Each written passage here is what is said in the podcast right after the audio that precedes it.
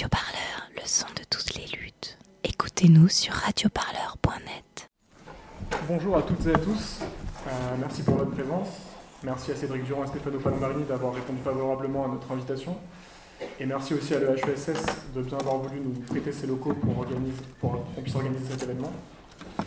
Donc cette conférence est organisée à la fois par l'association Forum, qui est une association euh, créée par des étudiants nanterrois afin de promouvoir le pluralisme en sciences sociales, notamment à travers l'organisation de conférences. Et cet euh, événement est aussi organisé par l'association AMIES, euh, association composée des, étudiants actuels et des ex-étudiants du master Institution économique et société de Nanterre. Donc justement, à propos de ce master, puisque cet événement est aussi l'occasion pour nous de faire la promotion de, de ce master, qui est un des rares masters hétérodoxes en France et qui regroupe euh, à la fois des économistes et des sociologues. Donc il y a beaucoup d'étudiants qui font ou ont fait ce master dans la salle. Euh, et si jamais il se trouvait des personnes dans la salle qui voudraient euh, intégrer ce, master, nous ferons un plaisir de répondre à vos éventuelles questions. Moi, Clémence, il y a aussi Nello, Simon et puis tout un tas d'autres étudiants. Voilà. Donc j'en viens à ce qui constitue le cœur de notre sujet ce soir. Euh, Cédric Durand, donc, vous êtes maître de conférence à Paris 13. Vous avez publié entre autres Le capitalisme est-il indépassable en 2010, En finir avec l'Europe en 2013 et Le capital fictif en 2014. Stefano Paolo-Barini, vous êtes maître de conférence à Paris 8 et vous avez publié avec Bruno Hamal L'économie n'est pas une science morale en 2005. Et, le livre qui nous intéresse plus particulièrement ce soir, euh, L'illusion du bloc bourgeois, en 2017, toujours avec Bruno Hamab, euh, que vous avez publié peu avant les élections présidentielles. Et dans ce livre, vous proposez un, cadre d'analyse qui permet d'appréhender la recomposition du paysage politique français depuis euh, les années 80, recomposition qui est toujours en cours. Et c'est donc ce livre, comme je le disais, qui a inspiré cette conférence, comme le titre de la conférence en témoigne. Donc, euh, ce qui vous rapproche, c'est que vous êtes donc tous les deux économistes, euh, hétérodoxes, critiques, je pense qu'on peut, dire, et vous avez tous les deux une approche euh, qui étudie le capitalisme et plus largement le monde social à partir de, ces crises. Or, il nous a semblé que euh, c'était un point de vue particulièrement pertinent puisque le mouvement des Gilets jaunes semble être le symptôme d'une crise pluridimensionnelle une crise à la fois sociale, économique et politique, d'où euh, notre invitation. Euh, je vais maintenant laisser la parole à Clémence, qui va nous faire un bref rappel chronologique de ce mouvement des Gilets jaunes dont on va parler ce soir. Merci. Euh, oui, un, rappel, surtout pour essayer de souligner les évolutions qu'il y a eu depuis le début du mouvement, qui a commencé donc, il y a cinq mois.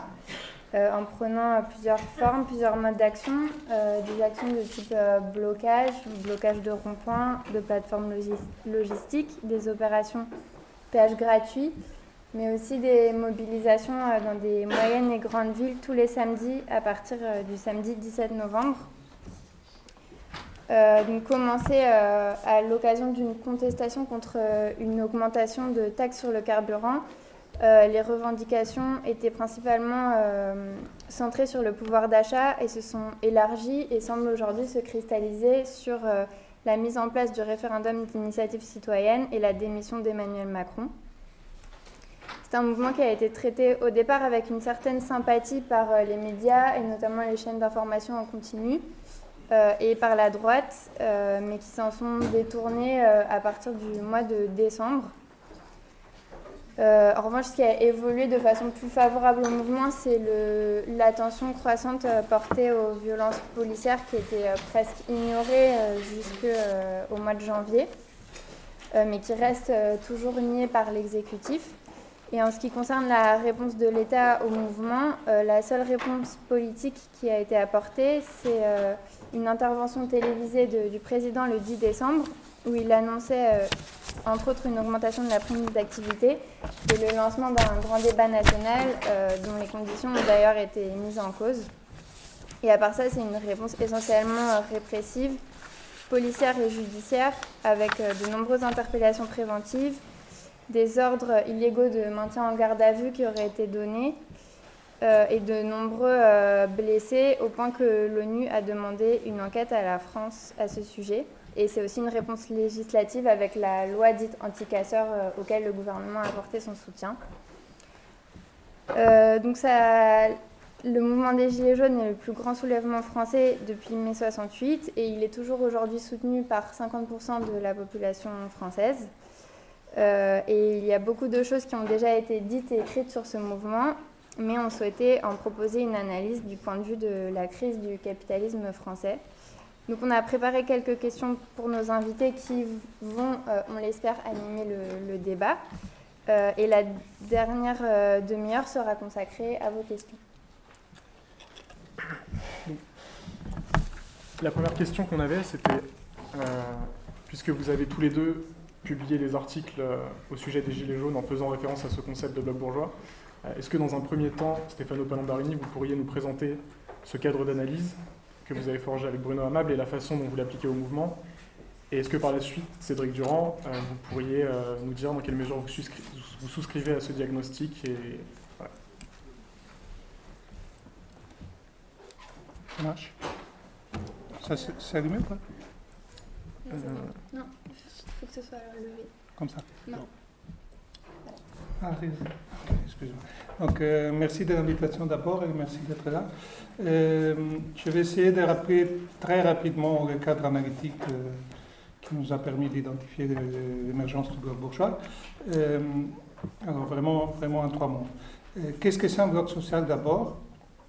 Euh, le bloc social, c'est un projet politique euh, qui propose une certaine vision de l'avenir euh, souhaitable, qui décline cette vision dans des politiques publiques qui fonctionnent, qui fonctionnent comme une médiation entre des intérêts sociaux hétérogènes. Et donc les projets politiques produisent par là une alliance d'effets entre, entre des classes sociales, différentes. Et, qui éventuellement, cette alliance, c'est celle qui, amène au projet politique les soutiens dont il a besoin pour exister politiquement, si c'est un soutien majoritaire, non, on parle d'un bloc social dominant. Et, donc, euh, l'histoire qu'on raconte dans l'illusion du, bloc bourgeois, c'est l'histoire d'abord de la crise des deux blocs sociaux traditionnels, euh, le bloc de droite et le bloc de gauche, et qui est très largement liée euh, a une ambition, disons, réformatrice, présenté comme ça, mais qui en réalité, c'est l'ambition de rapprocher le capitalisme français du modèle anglo-saxon. Cette ambition existe depuis très longtemps dans le bloc de droite, euh, au moins depuis la révolution conservatrice du, début des années 80. ça existe aussi ça existait euh, dans le bloc de gauche, ça existait par, par la deuxième gauche dans les années 70, euh, qui est l'héritière, comme on le montre dans, le bouquin, d'une tradition qu'on appelle euh, moderniste, qui, est une tradition, disons, réformatrice dans, le sens que j'ai dit. simplement, cette ambition, ce projet de réforme du capitalisme français en direction anglo-saxonne, fracture qui est présente dans les blocs dès les années 80, fracture très vite les blocs. Donc on voit qu'elle est présente pour les blocs de droite. Euh, il faut avoir en mémoire Chirac, Premier ministre en 86, qui est très thatcherien. Euh, peut-être vous avez, enfin non, vous êtes toujours trop jeune pour vous rappeler d'Alain Juppé en 95, mais qui était, qui, était porteur aussi de cette ambition-là. Ces tentatives échouent parce que les blocs de droite, euh, il est désuni il y a une partie, notamment la partie populaire du bloc de droite, qui, qui, qui, n'avait pas d'une réforme aussi brutale du capitalisme français. Et une histoire différente, mais analogue à celle-ci, euh, celle du bloc de gauche, avec la deuxième euh, gauche qui devient majoritaire au sein du Parti socialiste, euh, en gros, dès la, première élection de Mitterrand, et qui, dans son action de gouvernement, jusque, sauf quelques brève parenthèse, mais jusqu'à la précédence Hollande, se caractérise par ces tentatives de réforme qui fracturent aussi les blocs de gauche. Et donc cette fracture des deux blocs, on, la voit déjà clairement quand on analyse les résultats du référendum de Maastricht en 92. On voit bien qu'il y a un non perdant, mais très massif, qui est transversal par rapport aux deux blocs et qui est très, très fort parmi les classes populaires, aussi bien les classes de droite, à droite que celles qui ont l'habitude de voter à gauche. on, retrouve cette crise en 2002 avec l'exclusion de Jospin du deuxième tour de la présidentielle et Jean-Marie Le Pen qui est présent au deuxième tour. On la retrouve, on la retrouve encore plus fort dans le résultat du référendum constitutionnel de, de 2005 et on la retrouve en général par le fait que pendant 40 ans, tout gouvernement sortant a été battu aux élections. C'est vrai depuis la, fin des années 70 jusqu'à aujourd'hui.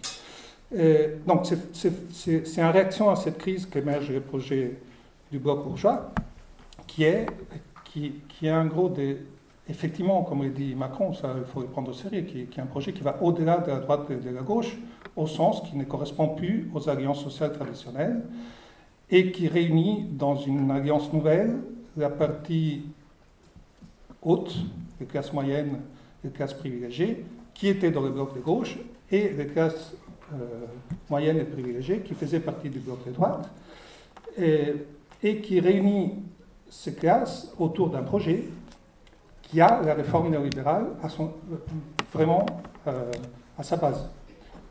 Donc la réforme néolibérale est complètement, complètement centrale dans le projet du bloc bourgeois. C'est pour ça que, aussi que dès, notre bouquin, on prévoyait, et je pense que ce n'était pas compliqué une fois qu'on comprenait la logique politique qui était à l'œuvre, qu'une fois élu, Macron serait passé très vite, très très vite, d'une réforme à l'autre.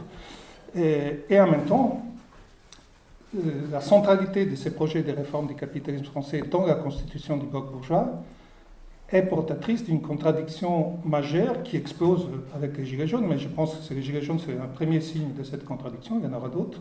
Et c'est la contradiction entre un bloc formé autour d'un projet de réforme profonde du capitalisme français, en sachant que quand on, quand on veut changer des institutions, chaque changement institutionnel est porteur d'un conflit social, parce que les institutions congèle un certain rapport de force à un moment donné, dans ce qu'on appelait des, compromis, des, compromis, institutionnalisés.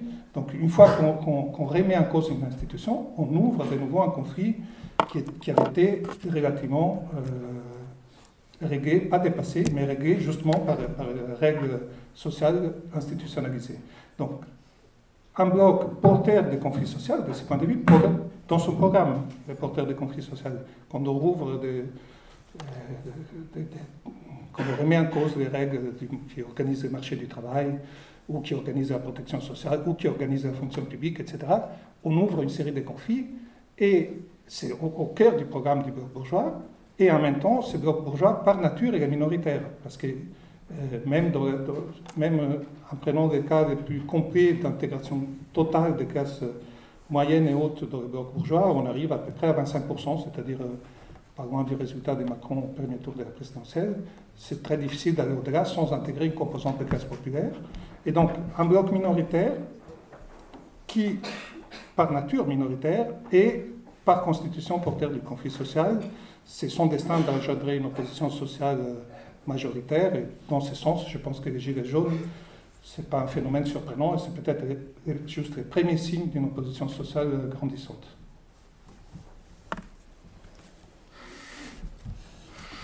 Bonsoir à toutes et à tous. Merci beaucoup pour euh, cette invitation. C'est un très grand plaisir d'être là et de discuter euh, avec vous de cette question des Gilets jaunes. Et je trouve aussi que c'est une bonne illustration de ce à quoi peut servir l'économie hétérodoxe et euh, l'économie politique. Et en particulier ce concept de bloc bourgeois que moi j'aime beaucoup, que je me suis approprié à l'occasion, et qui me semble extrêmement intéressant pour deux raisons.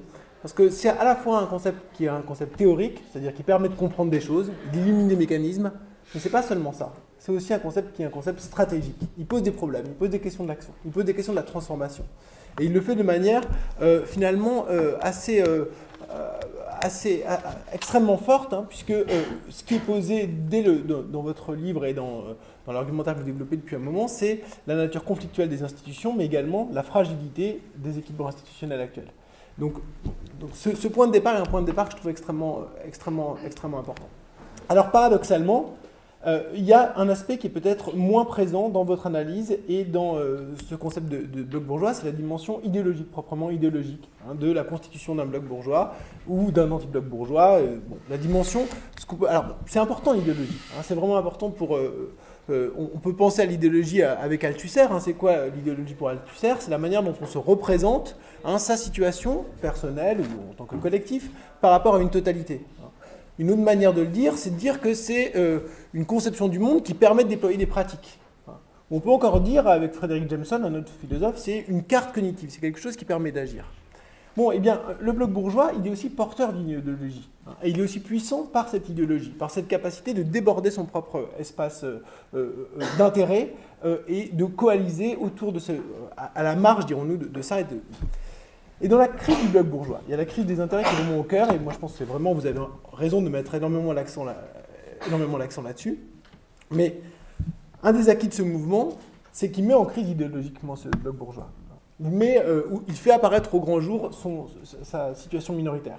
Alors peut-être juste pour donner un, bon, on a été, je pense, tous et toutes surpris par ces formes. Hein. Euh, il faut saluer euh, l'énergie politique qui est apparue à cette occasion-là. Euh, et c'est quelque chose qui a vraiment traversé l'ensemble des espaces organisés sur le plan politique et social.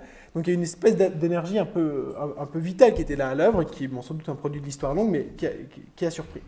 Mais c'est quelque chose qui donc met en danger le bloc bourgeois du point de vue idéologique. Et là, je voudrais vous donner une illustration. Euh, c'est Olivier Blanchard, donc euh, ancien économiste, un collègue, hein, ancien économiste en chef du, FMI. Euh, il, tweetait, donc je vais vous le lire en français, j'ai traduit en français. Hein, il tweetait au mois de le 6 décembre dernier, donc en plein mouvement des Gilets jaunes. Se pourrait-il que, compte tenu des contraintes politiques pesant sur la demande de redistribution et les contraintes liées à la mobilité des capitaux, nous ne soyons pas en mesure de réduire suffisamment les inégalités et l'insécurité pour prévenir le populisme et les révolutions question.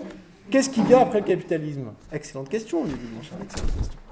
Alors, donc, une mise en crise idéologique du, bloc bourgeois, on peut, on, peut, on peut ça comme ça, qui, euh, du coup, euh, nous renvoie à, peut-être... Euh, parce qu'on travaille dans cet espace-là aussi. Lorsque je dis que c'est un concept stratégique, c'est aussi un concept qui permet de, de travailler ses visions du monde et d'en faire des choses qui sont actives politiquement.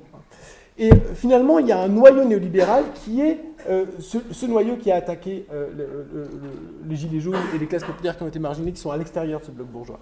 Hein, et ce noyau euh, idéologique du néolibéralisme, je dirais que c'est quatre éléments hein, qui aujourd'hui sont en crise. Le premier élément, c'est l'efficience des marchés, hein, l'efficience allocative des marchés. Le second élément, c'est l'efficience dynamique des marchés. c'est tout l'argument néo-schumpeterien sur la dynamique de l'innovation par, par la concurrence.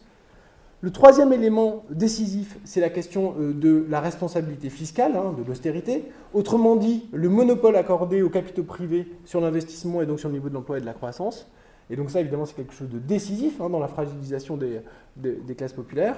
Et puis, euh, dernier élément, c'est euh, la question de la... Est-ce que j'arrive à me relire?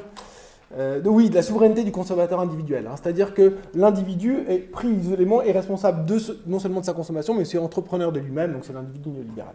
Bon, ce qui est intéressant, c'est que là aussi je fais un peu un clin d'œil aux formations qu'on peut avoir euh, ici à l'US, c'est que les hétérodoxes sur ces différents points ont beaucoup de choses à dire. Hein. Bon, l'efficience des marchés, l'hétérodoxie se construit sur cette idée que les marchés ne sont pas efficients, qu'il y a du déséquilibre, qu'il y a des institutions qui sont construites. La question euh, de la dynamique schumpeterienne, bon, ben là, là, aussi il y a beaucoup d'éléments qui, sont euh, apportés sur le, la nécessité de, projets de long terme, le rôle de l'État, c'est Mazzucato sur l'État entrepreneur, etc. La responsabilité fiscale, c'est déjà un peu ancien, mais c'est extrêmement fort. Hein, c'est Kaleski. Et l'idée de Kaleski sur le fait qu'il ne faut pas laisser à la classe du capitalisme le monopole de, la détermination du niveau de l'emploi et de l'investissement. Et puis enfin, la souveraineté du consommateur individuel, c'est l'idée de construire des destins collectifs. Hein. On peut par exemple Pensez à la manière dont euh, Florence Janicatrice euh, pense la planification. Elle dit la planification, c'est en fait un commun, c'est un projet commun qui est bon. Donc, euh, je vais peut-être m'arrêter là pour, le moment, mais c'est aussi cette dimension idéologique que je pense que c'est un peu notre travail. Hein. les Gilets jaunes ont fait entrer en crise à l'échelle nationale ce bloc bourgeois sur le plan idéologique. Eh bien, une de nos responsabilités, tous en tant qu'on est ici, c'est de travailler hein, ce, terrain idéologique qui a été ouvert. Et le concept de bloc bourgeois est un très bon Très bonne entrée. Stéphano, je ne sais pas si vous voulez répondre sur l'idéologie, parce que c'est un sujet que vous traitez dans votre premier livre avec Bruno je crois. Euh, oui, euh, peut-être, je pense que ça reviendra dans la discussion. Euh, ça va que je suis beaucoup plus pessimiste de Cédric, mais certainement ce qu'il dit sur l'idéologie, c'est une dimension absolument centrale. il ne faut pas du tout imaginer des attentes sociales qui seraient déterminées par les positions qu'occupent les agents dans l'espace économique, disons. Euh, L'auteur des références pour, moi, pour, ça, c'est Gramsci. C'est-à-dire que a, la politique ne fait pas que répondre à des, à, des, à des, demandes qui se formeraient dans la sphère économique. Une des dimensions de l'autonomie du politique, c'est toute la dimension du combat hégémonique, c'est sur sur formation de ces attentes, donc sur, sur vision du monde qui oriente les attentes sociales. Et, donc, effectivement, le bloc bourgeois a pu émerger. Je pense que la première fois qu'on avait identifié cet espace, euh, cet espace, pour, cet espace politique que Macron a occupé, c'était en 2005, euh, avec Dirk Et, et, pourquoi, et, si vous avez ça en mémoire, en 2007, euh, François Bayrou avait candidaté avec, sur, une position en gros identique à celle de, Macron dix années plus tard. Il, avait eu un bon résultat, mais il était arrivé troisième. Alors, une des questions que je me pose en ce moment, c'est qu'est-ce qui a changé au cours des dix dernières années Et je pense qu'il y a eu des changements idéologiques majeurs, justement par, dans le sens du néolibéralisme et des différentes dimensions de, l'idéologie néolibérale que Cédric rappelait, qui sont diffusées dans la société française sous Sarkozy, sous Hollande, et qui sont aujourd'hui beaucoup plus fortes qu'elles ne l'étaient même il y a dix ans. Et, je pense que c'est ça qui a changé entre, entre Bayrou, qui fait, je crois, je ne sais plus son résultat, mais il est troisième autour de 14%, je crois, et Macron, et Macron qui, qui gagne. Je pense que ces changements idéologiques-là sont à prendre en compte. Alors, le point sur lequel je suis plus pessimiste que Cédric, je pense que cette idéologie néolibérale va au-delà de, la frontière du bloc bourgeois, va au-delà de, l'alliance. Euh, euh, de l'alliance entre classes moyennes et hautes qui, qui forment le bloc bourgeois, et que c'est, une, il y a une dimension idéologique, a une dimension politique aussi qui, j'anticipe peut-être sur ce qui viendra après, mais concrètement, au-delà de, la perception qu'ont les agents de, leurs intérêts, euh, il y a aussi eu des réformes majeures dans la relation salariale qui font que cette idéologie libérale, je pense, s'est diffusée, y compris à l'intérieur d'une partie des classes populaires beaucoup plus, qui est présente aujourd'hui beaucoup plus qu'il y a 10 ans, et sûrement beaucoup plus qu'il y a 20 ans. ça vient de, penser au rôle de la précarisation, de, la désintermédiation, de, la délégitimation des syndicats, de la négociation centralisée qui est minorée par rapport à, la négociation d'entreprise, etc. C'est toute une série de dynamiques qui vont dans le sens de, faciliter la diffusion de l'idéologie néolibérale, y compris parmi des groupes qui ne sont pas protégés par la réforme néolibérale et qui donc subissent, comme dirait Gramsci, la, capacité de direction des classes dominantes. Euh, alors, on aura une question suivante sur euh, l'écologie, puisque le, mouvement est né, euh, comme on disait en, introduction, de la contestation contre une augmentation de taxes sur le carburant. Euh, il se trouve que cette taxe a été conçue euh, ou pensée dès 2013 pour financer euh, le CICE. Pensez-vous qu'on peut analyser le mouvement des Gilets jaunes comme le symptôme d'une écologie néolibérale ou d'une tentative d'instrumentalisation néolibérale de l'écologie? Et puisque ce mouvement est, concomitant avec les mobilisations pour le climat qui témoignent euh, d'une impatience euh, croissante vis-à-vis de l'incapacité de l'État euh, à la fois à assurer une forme de justice sociale et à prendre des mesures écologiques significatives. Pensez-vous qu'il peut y avoir là une alliance qui conduirait à l'échec de cette instrumentalisation?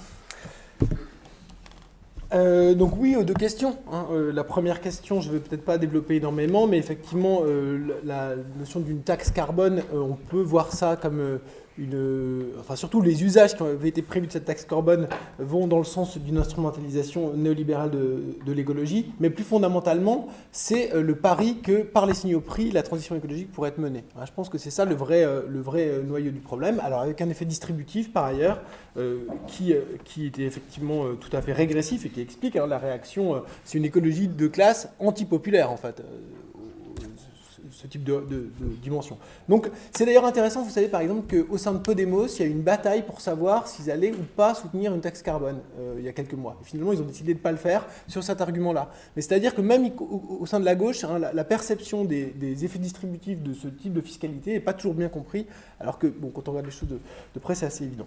Alors sur la deuxième question, qui est euh, la, question la plus peut-être la plus, la plus urgente, la plus importante, c'est euh, à savoir la possibilité d'une convergence entre euh, des mobilisations qui sont parties contre hein, cette taxe carbone et sur des questions de pouvoir d'achat et de justice euh, fiscale, et d'un autre côté les, mobilisations écologiques.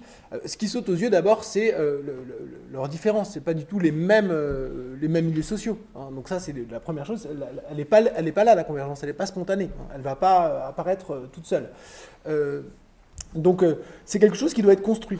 Et euh, cette construction n'est pas impossible. Donc euh, il y a à un moment donné, il y a, un, slogan qui, en fait, c'était dans, dans une interview au Monde slogan était apparu, il était très bon, c'était l'idée d'articulation entre fin du mois, fin du monde. Hein.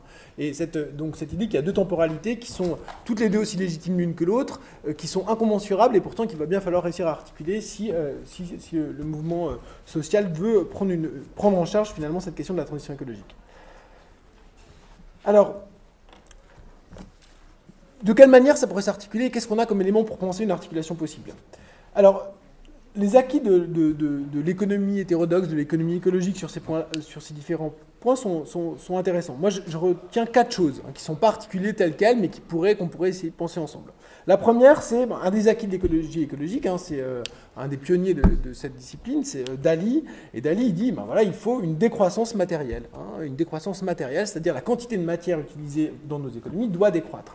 Et je pense que cet impératif est un impératif qui doit être intégré, qui doit vraiment être pris comme quelque chose d'essentiel. Comment on fait euh, avec ça un projet qui soit pas un projet, enfin qui soit un projet qui puisse devenir minoritaire hein? Et euh, de ce point de vue-là, il me semble qu'il y a une tentative qui a aujourd'hui en cours aux États-Unis, peut-être que certains d'entre vous en ont entendu parler, c'est l'initiative de Green New Deal autour d'Ocasio-Cortez. Et cette initiative, elle est assez intéressante. Alors là aussi, elle ne sort pas de rien. Par exemple, ceux qui suivent bien l'actualité des postes keynésiens, ils sauront que quelqu'un comme Bob Pauline, qui est basé à l'université de Amherst, a écrit beaucoup sur le, Green New Deal, a fait beaucoup de travaux là-dessus, sur la manière de, de financer ses impacts sur l'emploi, la formation, le bouclage macroéconomique, etc. Donc ça, c'est une idée qui est importante. Pourquoi? Parce que dans ce projet de Green Deal, il dit en fait deux choses. Hein. Une première chose, c'est la, euh, transformation écologique avec euh, des objectifs impératifs quantitatifs. Je reviendrai sur cette idée d'objectifs impératifs quantitatifs qui ne soient pas des objectifs en valeur. Et d'autre part, un objectif de, prospérité sociale partagée, de justice sociale, à travers une création massive d'emplois. Bon, eh bien ce projet-là, là on retrouve des idées clés. Hein. L'idée de la création massive d'emplois, c'est une idée d'État employé en dernier ressort, c'est une idée de Ayman Minsky qui est portée aujourd'hui en lien avec la transition écologique. L'idée que tout le monde a sa place, tout le monde peut avoir un emploi dans cette transition écologique est quelque chose qui crée hein, les possibilités d'une condition de convergence entre les différentes attentes. Sur le deuxième point, sur la question des objectifs quantitatifs, il y a des choses qui sont faites, il y a de la planification écologique qui existe de manière très insuffisante, très problématique, mais qui du point de vue des mécanismes n'est pas inintéressante. Aujourd'hui, le, plan chinois actuel, 2016-2020, hein, il comporte, il comporte, au niveau national 33 objectifs. Sur ces 33 objectifs, il y en a 16 qui sont des objectifs écologiques, qui sont tous impératifs et qui sont tous quantitatifs physiquement en termes de euh, toxicité des rivières, acidité des rivières, euh, surface recouverte par les forêts, euh, niveau d'émissions de CO2, etc. Aujourd'hui, la France, elle n'arrive pas à, suivre les objectifs qu'elle se donne, ce pas des objectifs qui sont impératifs. Bon, un mécanisme de planification peut permettre d'ajuster l'économie à ces impératifs écologiques qu'on se met en place. Mais le dernier, élément, hein, sur lequel j'insisterai, qui pour l'instant n'est pas présent dans les différents éléments institutionnels qui existent, c'est la question de la construction des besoins. Hein. Aujourd'hui, de la construction sociale des besoins, non pas la responsabilité, la culpabilisation euh, euh, individuelle hein, des consommateurs pour consommer responsablement. C'est quelque chose qui est euh, ceux qui travaillent sur la grande distribution savent que le business de la grande distribution et du commerce est de toute façon d'augmenter, euh, de quelque manière que ce soit, le, volume de consommation et non pas d'apporter une satisfaction au consommateur.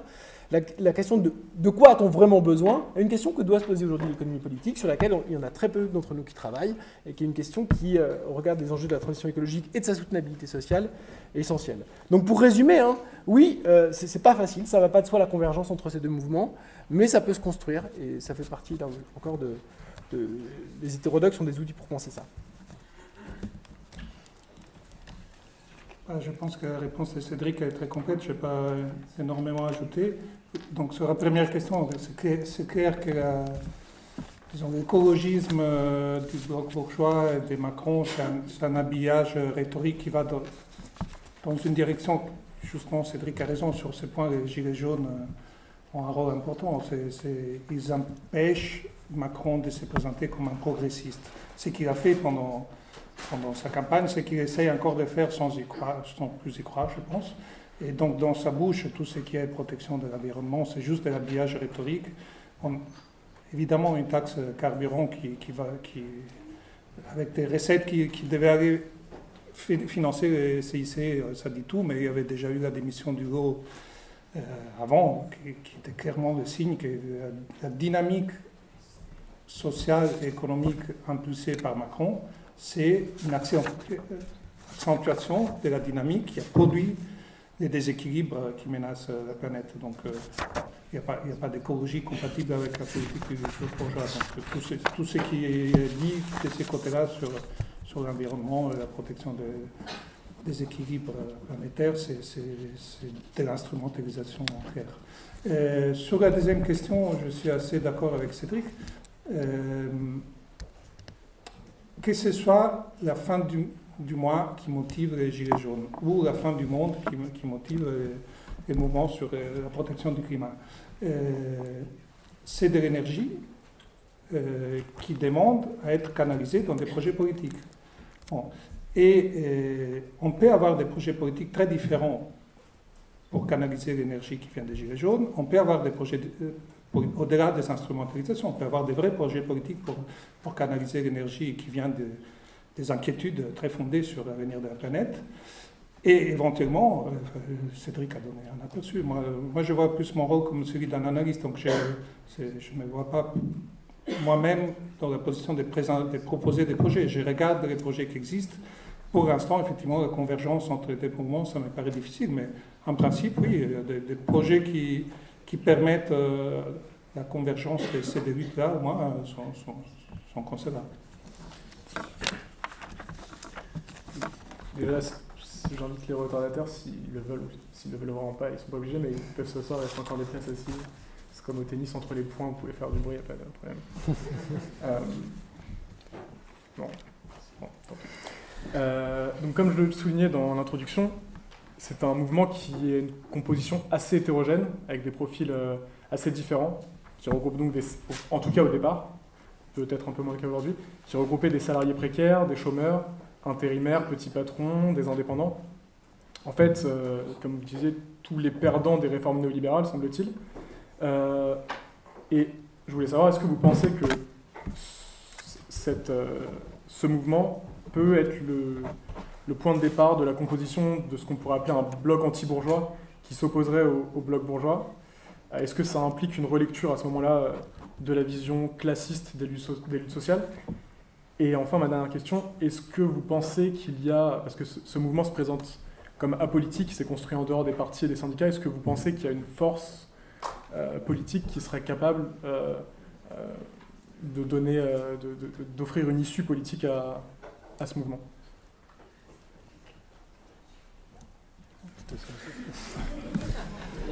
Euh, alors, euh, je, pars de l'analyse que j'ai fait des Gilets jaunes en sachant que c'est un mouvement complètement nouveau. Hein. Donc c'est très, très mouvant. En plus, ce n'est pas, pas, sûr du tout que le mouvement Gilets jaunes d'aujourd'hui corresponde au mouvement Gilets jaunes de décembre. mais il y a, pour, pour, aller vers une réponse à la question, il y a des points qui me paraissent euh, importants à souligner, si on regarde euh, les revendications, disons, portées par les Gilets jaunes. Le premier point, c'est qu'effectivement, au cœur des revendications, euh, il y a des thèmes liés aux politiques publiques, il n'y a pas, pas du tout, de façon absolument marginale, des thèmes liés à, l'identité nationale, au contrôle de l'immigration, des choses comme ça. Ce qui est complètement central, c'est d'une part, des, des, des demandes, des, disons, renouveau de la vie démocratique en France avec le référendum d'initiative citoyenne, et d'autre part, une demande très forte des pouvoirs d'achat et des services publics. Euh, ça, c'est un premier point. Euh, le deuxième point, euh, qui me paraît aussi important à souligner, c'est que dans ces revendications qui, portent sur la politique économique et sont très, très liées à la préservation ou, ou même à, à une relance de, de, l'activité des services publics et des soutiens du pouvoir d'achat, ce qui m'a frappé depuis le départ et qui m'a donné à réfléchir, c'est l'absence des revendications qui portent sur les relations de travail. Il faut, faut, quand même avoir en tête qu'en 2016, à l'époque de la loi El Khomri, il y a eu un énorme mouvement social d'opposition qui a perdu, mais, un mouvement très fort d'opposition avec une série de manifs euh, qui ont fonctionné, en sens qu'il y avait beaucoup de monde. Bon, après la loi El Khomri est passée, derrière il y a eu les ordonnances euh, Macron sur le travail, mais je n'ai pas vu dans un seul document des Gilets jaunes demander qu'on revienne sur ces, ces réformes, qu'on revienne sur la loi El Khomri ou qu'on revienne sur les ordonnances Macron. Ce qui est tout de même assez frappant pour un, mouvement d'opposition frontale à Macron. Alors, comment, comment expliquer cela? Effectivement, si on regarde la composition sociologique de, ces mouvements, il y a, euh, ça combine des classes qui étaient auparavant séparées par le clivage droite-gauche. Il, il y a des salariés, il y a des petits patrons, il y a des indépendants, il y a des commerçants, il y a des artisans, etc. Et, qui, sur, sur, sur, la relation salariale, disons, par, par le type d'intérêt dont ils sont porteurs, euh, ben, ils, sont, ils sont sur des positions différentes. Je veux dire, un artisan qui a des apprentis, euh, des, des, faux, apprentis. Un artisan qui a des salariés, mais avec des contrats d'apprentissage, donc très mal payés, euh, vous lui dites non, mais, mais, il faut des règles pour lesquelles s'ils font, du boulot des salariés et qu'ils ne sont pas en apprentissage, il faut, faut, faire un contrat de travail. L'artisan, évidemment, il, sera contre cette idée, alors que des salariés en contrat d'apprentissage sont, en faveur. Donc, et, ils se retrouvent ensemble dans le même mouvement. C'est ça le prix, je pense, à payer euh, dans, la perspective d'un bloc anti-bourgeois, c'est qu'on peut imaginer, et, je dirais un mot sur l'Italie, on peut imaginer un bloc de ce type à condition que la relation salariale soit aux marges du projet. Et mettre la relation salariale en dehors du projet politique qui, viserait l'unification d'un bloc anti-bourgeois, ça revient à valider les réformes néolibérales dont la relation salariale est l'objet. C'est possible de le faire, surtout dans un contexte idéologique euh, assez favorable au fait que voilà, l'interlocuteur, ça aussi c'est visible Gilets jaunes, l'interlocuteur des Gilets jaunes, ce n'est pas les employeurs, ce n'est pas le patronat, c'est le gouvernement. Quand on demande du pouvoir d'achat, c'est au gouvernement qu'on le demande, ce n'est pas, pas, pas aux employeurs. Et, donc, cette position-là, ça devient envisageable à partir d'un contexte idéologique euh, dont on a parlé tout à l'heure, à partir de la rupture des solidarités de classe qui vient des réformes des relations salariales qui ont été menées. Et donc, il est possible, ce n'est pas la fin d'une analyse en termes de classe, c'est possible qu'on qu aille vers, vers un, bloc anti-bourgeois qui ne serait plus construit, qui serait symétrique du bloc bourgeois. Donc, il n'est plus construit sur l'axe droite-gauche, il n'est plus construit sur le conflit capital-travail, et il se construirait sur, euh, au moins rhétoriquement, sur un conflit peuple contre élite. C'est l'expérience italienne, euh, dans laquelle on a, quelque chose comme un bloc anti-bourgeois qui a succédé au bloc bourgeois au pouvoir, dans la continuité de la politique, des politiques néolibérales. Et, ce qu'on constate aussi, si on regarde l'Italie, c'est que ce, bloc anti-bourgeois a du mal à tenir la route, notamment dans sa composante euh, salariée elle a du mal à tenir la route parce qu'au bout d'un moment, le problème politique posé par les réformes néolibérales se pose à ce, à bloc. Si vous, suivez un peu l'Italie, le, le, mouvement 5 étoiles, qui pour schématiser à l'extrême, ça serait l'aile gauche de ce bloc anti-bourgeois, est en pleine crise, et la, la Ligue, qui est, est l'aile droite du bloc anti-bourgeois, est en pleine ascension. Qu'on peut imaginer facilement si on regarde l'Italie. Bon, après, il faut voir jusqu'à quel point c'est transposable pour la France. Mais c'est les blocs anti-bourgeois ça se présente de plus en plus comme une passerelle vers un bloc de droite recomposé dans lequel, disons, la base de la droite et de l'extrême droite se retrouveraient ensemble.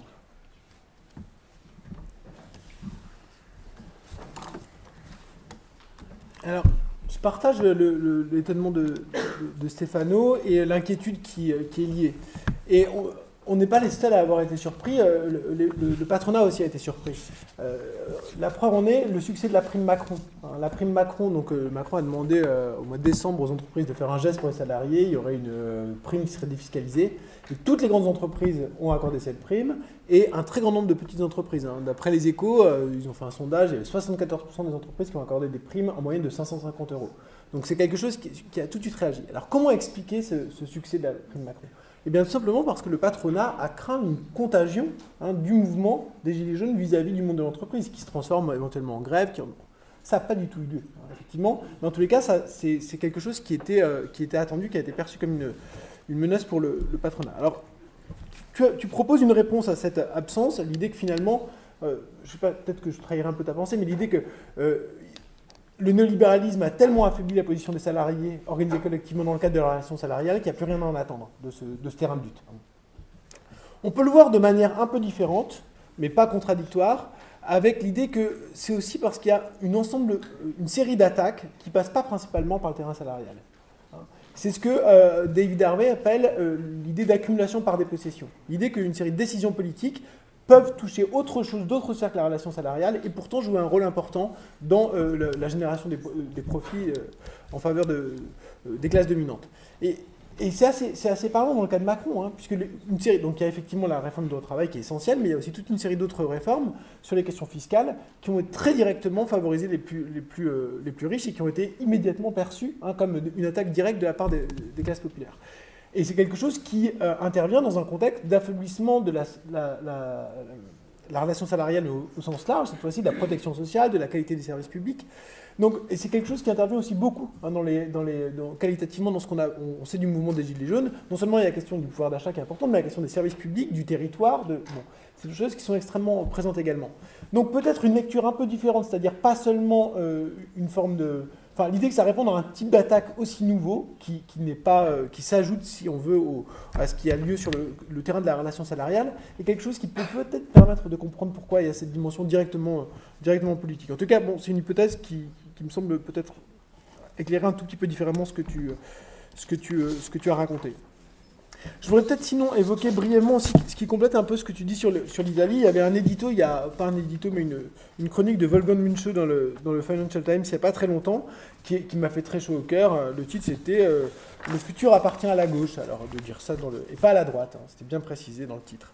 Donc c'était vraiment euh, très sympathique. Et, quel était en fait son argument? Son argumentation c'était bien de dire qu'il y avait cette crise du néolibéralisme aujourd'hui qui ce n'était pas, mais que la droite qui est en train de se reconstituer, le populisme de droite, que ce soit en Italie, que ce soit avec Trump, ne répondait pas à ses propres attentes, hein, n'arrivait pas, pas, à reconstituer un minimum de, dynamique économique pour, euh, emporter l'adhésion des classes populaires et s'épuiser dans sa rhétorique xénophobe, un peu, voilà, ça, tournait, ça commençait à tourner à vide. Alors que les questions qui, euh, qui, étaient des questions qui montent en puissance, c'est la question des inégalités, les questions du changement technologique et de son impact sur le travail, les questions de, euh, du changement climatique, c'est des questions sur lesquelles il se crée des choses aujourd'hui, il se pense des choses à gauche. Hein. Et donc, euh, bon, pour, alors ça, éclaire à moitié hein, la question de, des nouvelles luttes, nouvelles classes. Hein. moi, je ne dirais pas à proprement parler qu'il y a une nouvelle classe. Je pense que la, question de comment on, est en mesure de reproduire ces conditions d'existence surdétermine tout, et donc reste quelque chose qui prend des formes différentes, mais reste absolument central. Mais par contre, hein, la manière dont, ces clivages se, déplacent, euh, oui, il le, mouvement des Gilets jaunes montre que, ça se déplace. Il n'y a plus un face-à-face direct avec le patronat, une médiation euh, politique différente a lieu. Alors, peut-être une dernière chose à une toute petite pointe, c'est peut-être pas qu'une mauvaise nouvelle. Hein. Je pense que c'est d'abord une mauvaise nouvelle. Hein, donc, euh, effectivement, parce que ça crée de la confusion. Mais d'un autre côté, ce n'est pas seulement une mauvaise nouvelle, parce que ça, pose directement la question de l'organisation, la question politique directement. Hein. C'est quelque chose qui, euh, dans les réponses qui sont pas pour l'instant, qui émergent pas pour l'instant dans le mouvement, mais dans les questions qui sont posées, c'est des questions qui sont directement politiques et qui donc ont une euh, peut-être une, dimension un peu plus, euh, voilà, plus de long terme. sur les revendications, du mouvement et notamment le référendum d'initiative citoyenne qui est devenu central. donc cette revendication est reprochée au mouvement par une partie de la gauche qui la considère comme pas assez internationaliste ou pas assez anticapitaliste. Est-ce que pour vous, cette revendication, enfin cette question démocratique devenue centrale, témoigne d'une vision libérale ou consensuelle de la politique qui euh, trop attachée à l'existence d'un intérêt général?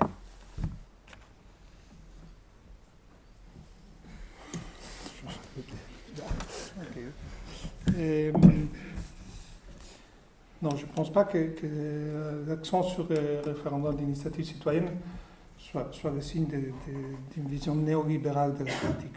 Je pense qu'en premier lieu, c'est le signe d'une crise politique qui, est devenue une crise démocratique profonde en France.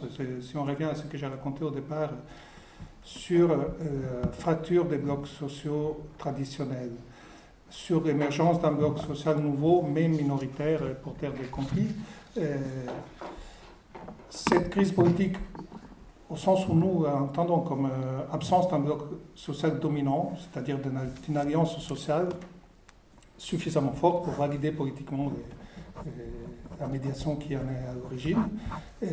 Une absence aussi prolongée sur 40 ans euh, des blocs dominants, ça peut, ça peut, se répercuter assez logiquement sur une espèce de crise de confiance dans les mécanismes démocratiques.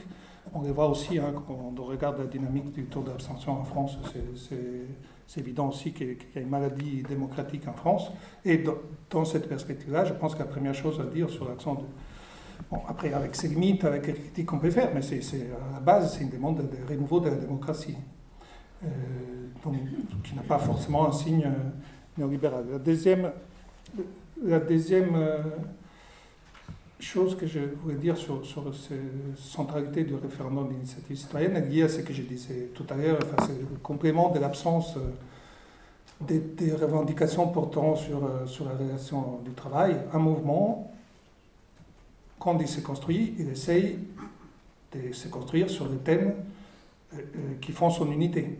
Donc on met à l'écart les thèmes qui font qui, divise et on met au cœur du mouvement les, thèmes qui unissent. C'est dans la logique d'un mouvement social. Et donc, effectivement, la crise démocratique, je pense qu'elle est ressentie par l'ensemble des classes populaires, aussi bien par celles qui ne sont plus représentées par la droite que par celles qui, depuis longtemps, ne se sentent plus représentées par euh, la gauche. Et, et donc, après, si on veut donner une interprétation plus politique à, la centralité du référendum. Effectivement, c'est pas, pas avec le néolibéralisme, mais c'est effectivement un instrument qui. J'ai dit ça sur la base de l'expérience italienne, dans laquelle il n'y a pas de référendum de ce type, mais les 5 étoiles ont beaucoup, beaucoup insisté sur cette espèce de pouvoir euh, fictif pour les 5 étoiles. De la base de décider pour le mouvement par des sortes de référendums via Internet euh, qui faisaient dans le mouvement, c'est un instrument qui est cohérent avec, avec une vision du nouveau clivage qui n'est plus droite-gauche, mais qui est peuple-élite.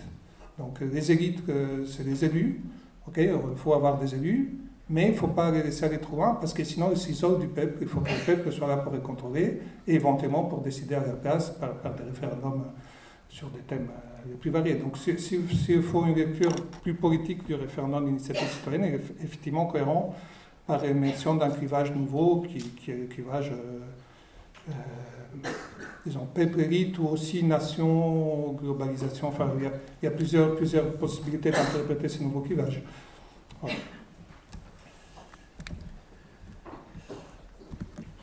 Moi, j'aurais deux, deux, remarques là-dessus. Euh, la première, c'est peut-être, euh, malgré tout, hein, considérer effectivement qu'il s'agit d'une faiblesse du mouvement, mais une faiblesse qui peut s'expliquer.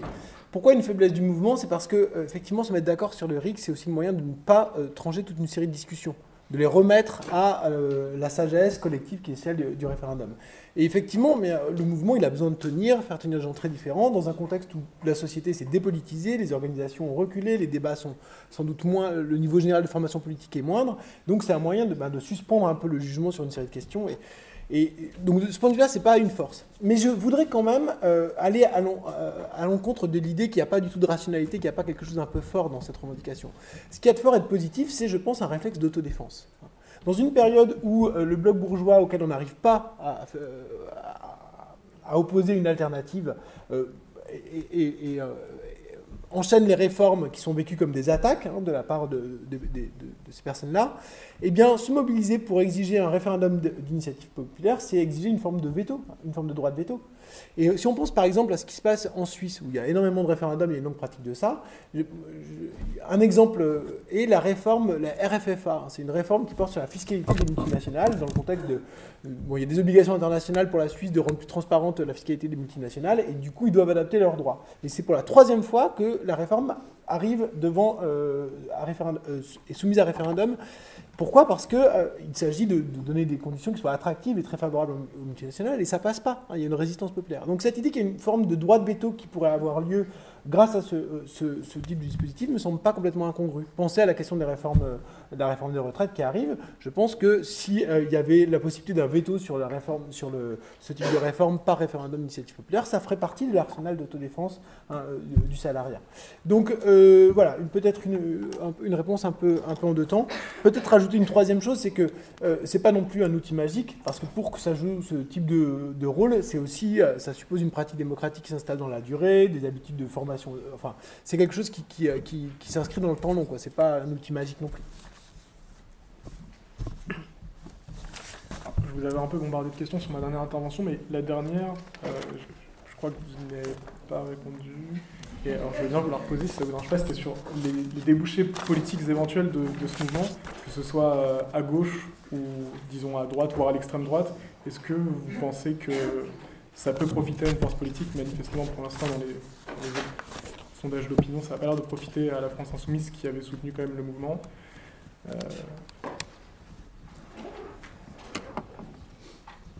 C'est risqué hein, comme question. je te laisse te, jeter. Non, mais c'est un peu la, la dernière question aussi.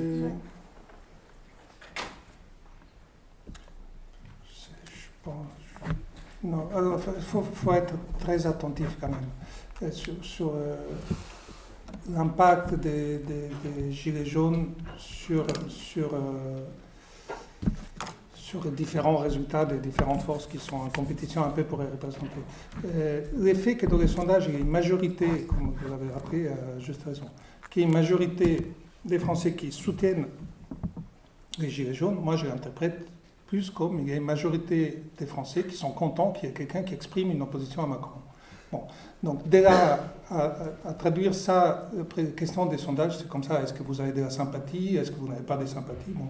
Les gens qui sont contents qu'il y ait de l'opposition dans la rue qui se manifeste contre Macron, ils vont dire oui, on a de la sympathie. Dès là, à dire qu'il y ait des mouvements électoraux importants liés aux Gilets jaunes, je pense que c'est un peu. C'est même pas, même pas aucun mouvement n'est en mesure d'intercepter les soutiens liés aux Gilets jaunes. Je pense qu'on surévalue. Et d'ailleurs, D'ailleurs, quand, il y a des sondages qui mettent une liste gilets jaunes un peu mystérieuse, parce qu'il n'y en a pas. Donc je ne sais pas les gens comment on peut répondre s'ils voteraient pas, voteraient pas pour une liste comme ça, mais, dans les sondages, ça fait 4, 5, 7 voilà, ça ne fait pas 30%, ça ne fait pas 55 ou 60% comme les, gens qui disent avoir de la sympathie pour les gilets jaunes. On est très loin de ça. Je pense que c'est je pense qu'il ne faut pas attendre à court terme un impact réel. Je pense que c'est plus intéressant de se poser la question est-ce que c'est le signe d'une récomposition Enfin, c'est la question à laquelle on avait commencé à répondre. Est-ce que c'est le signe précurseur d'une récomposition politique profonde du paysage politique français? Ça, je pense que c'est une vraie question. La question est-ce que ça va aider les Front National, la France Insoumise? Je pense que ça aura un impact très marginal sur les résultats des différents partis.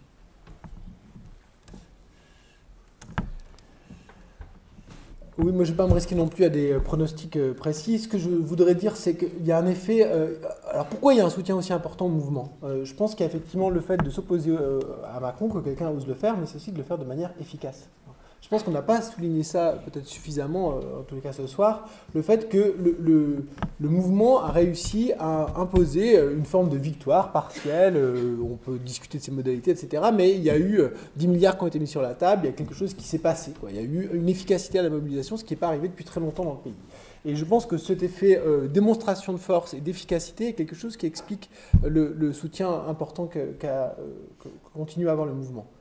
A contrario, ça, explique aussi pourquoi pas grand monde est capable de capter ce soutien-là. Parce que personne aujourd'hui semble en mesure de, transformer cette force-là en succès politique. Hein pour des raisons qui sont diverses, qui sont propres à l'éclatement de la gauche, à l'insuffisance à l'articulation sans doute interne de la France insoumise, le fait, les contradictions sociales, on reviendra dessus sans doute euh, autour de la question européenne, mais de, l'extrême droite. Bon, il y a toute une série de raisons qui font que ces différents euh, groupes ne sont pas aujourd'hui en mesure de, proposer quelque chose qui semble potentiellement victorieux. Ah, et donc il y a... Euh, il y a un espèce de décalage entre finalement une démonstration de puissance du mouvement social, fût-elle limitée, et une forme d'impuissance politique d'un champ des oppositions à Macron qui sont atomisées et insuffisamment articulées pour l'instant. Alors quand même, euh, je voudrais peut-être malgré tout prendre un mini risque en disant qu'il y avait un danger qui était euh, assez clair au mois de, autour de Noël sur le fait qu'il y a une polarisation par l'extrême droite de ce mouvement. Et je pense que ce, danger-là, il a été écarté du point de vue des thèmes portés à l'intérieur du mouvement, des débats qui ont eu lieu, et d'une forme de... Bah, c'est aussi la richesse des débats qui ont eu lieu. On voit un peu des expressions publiques qui ont eu lieu. Il y a eu un travail qui a été fait, des débats qui ont été menés, et ça, ça diminue les, chances, en tous les cas, euh, euh, la relation potentielle immédiate qui, aurait pu avoir euh, avec, Marine Le Pen, qui, elle, avait l'avantage d'être la première, la plus forte hein, en face de, Macron. Donc elle aurait pu être le réceptacle naturel du mouvement, ce ne sera pas le cas. Justement, vous évoquez la, question européenne, donc venons, venons à la question européenne, puisque les élections européennes sont dans, dans quelques mois. elle est présente, mais pas centrale dans les revendications des Gilets jaunes, semble-t-il, qui se, comme on l'a dit, qui se structure davantage autour de la question démocratique. Et, et pourtant, euh, quand on regarde les réformes mises en œuvre par Macron, il semble qu'elles se calquent sur l'agenda européen. Euh, de même, le bloc bourgeois, je ne l'avais pas encore tout à fait abordé, mais semble se structurer autour de la défense du projet européen. Euh, Comment vous expliquez euh, que les critiques se tournent davantage vers les institutions politiques françaises et leurs représentants plutôt que vers les institutions européennes, en contradiction avec ce qui a pu se passer notamment en Italie? Et peut-on imaginer une reconfiguration du champ politique français autour de la question européenne, comme vous semblez l'évoquer, Stéphane Palombarini, dans votre ouvrage euh, de bourgeois? Euh, oui, donc, oui, sur blocs bourgeois, tu as raison, il faut le rappeler. C'est le colon qui, a permis à Macron d'unifier la, fraction du bloc de droite et la fraction du bloc de gauche favorable à la réforme néolibérale, les colons idéologiques. C'était, voilà, ces réformes sont nécessaires pour approfondir la construction européenne. Nous sommes européistes. Euh, nous sommes européistes avant d'être de droite, nous sommes européistes avant d'être de gauche, et nous sommes pour la réforme, donc pour la réforme libérale, indépendamment de, notre, de nos vieilles étiquettes politiques. Donc, les colons idéologiques du bloc bourgeois, c'est vraiment le soutien à l'unification européenne. Euh, alors, pour, avant de pour répondre aux Gilets jaunes, je vais, je vais commencer peut-être par l'Italie, parce que ça donne un éclairage, euh, parce que l'équivalent d'un bloc bourgeois à gouverner en Italie, à partir du gouvernement Monti jusqu'au gouvernement Renzi, en face de, ces, gouvernements qui faisaient référence en gros à, une expérience de type bloc bourgeois, à la fois dans, l'adhésion acritique à la construction européenne et, au poids de la réforme libérale, euh, il y a eu un mécontentement social très fort, comme ça se passe en France aujourd'hui. Et il y a eu des initiatives politiques, des projets politiques qui ont, utilisé, disons, qui ont, pris le contre-pied total euh, du bloc bourgeois sur le plan, sur le euh, rhétorique, moi, en disant, OK, nous, vous, vous avez fait du soutien à l'Union européenne, votre colon, nous, on fait de, la, critique, voire de l'hostilité à la construction européenne, les colons d'un bloc anti-bourgeois. Euh, qui après s'est construit aussi de façon un peu aléatoire, parce que la Ligue et le mouvement 5 étoiles n'étaient pas liés aux élections, ils sont liés après, un peu par concours des circonstances. Mais, c'est vrai que ce thème de la critique de l'Union européenne a fonctionné comme collant de, quelque chose comme un bloc anti-bourgeois, dont je pense, comme je l'ai dit, que c'est une expérience transitoire et traversée par trop de contradictions pour, euh, constituer un vrai bloc social dominant. donc, si, on, si on regarde l'expérience italienne, pourquoi les Gilets jaunes, euh, encore qu'ils en parlent un peu d'Europe. Peut-être pas dans les revendications officielles qui sont diffusées, mais quand on, écoute, euh, disons, les, plus médiatisés des Gilets jaunes, quand ils parlent d'Europe, ils en parlent de façon très critique. Et, donc, effectivement, on pourrait, imaginer, mais ça, on n'est pas encore à ce stade-là. Les Gilets jaunes, c'est une histoire de cinq mois. Mais on pourrait imaginer un projet politique qui essaye de, dire que cette, cette opposition sociale qui s'est manifestée avec les Gilets jaunes, qui, est, une opposition qui a une forte énergie, une forte capacité d'organisation et qui dépasse le clivage droite-gauche et qui unifie d'une certaine façon des classes populaires aux intérêts très différents, ben, on peut, lui donner une traduction politique dans un mouvement qui serait un mouvement peut-être pas euh, hérocritique, disons. Bon, parce qu'après, si on regarde l'Italie, il y a un tas de nuances à Dovali, il y avait ceux qui voulaient sortir de l'euro, il y avait ceux qui voulaient rester dans l'euro, euh, mais, mais, sans respecter certains traités. Les, les 5 étoiles, ce sont des harmonistes presque qui voudraient réformer de l'intérieur, etc. Donc, ces colons hérocritique est très compliqué. C'est pas, le colon qui fonctionne en Italie, c'est pas on sort de l'euro et on s'en va. Autrement, l'Italie serait sortie de l'euro puisqu'il gouverne depuis une année. L'Italie n'a rien fait à part, négocier un déficit à 2,04%. Parce qu'il voulait 2,4 au départ. Et, hum, et donc peut-être peut que, dans, le futur, euh, mois qui viennent, il y aura l'émergence d'un projet de ce type. Ce pas les gilets jaunes eux-mêmes qui peuvent le faire émerger, mais peut-être qu'il y aura, qu'il y aura dans, le, dans, le, domaine politique quelqu'un qui présentera un projet en espérant reproduire au niveau politique un, niveau plus, plus élevé, disons. Cette agrégation anti-bourgeoise, est-ce que, est-ce, que, est-ce que ça va arriver? Moi, j'en suis... Euh, comme je pense que c'est l'avoir déjà dit, je suis très perplexe vis-à-vis d'une perspective de ce type, mais ce, n'est pas une perspective exclue. Alors, euh, c'est vraiment une question qui est, importante parce que, effectivement, lorsqu'on regarde les, procédures européennes et le détail de ce qui est dit, on est en fait très proche de, ce qui est débattu par les Gilets jaunes. Par exemple, le 21 novembre, donc c'était vraiment le début du mouvement. La Commission européenne publiait son avis sur le budget français. Elle, disait, elle donnait les priorités. C'était 1. Limiter les dépenses. 2. Réduire le déficit. 3. Une réduction de la dette publique.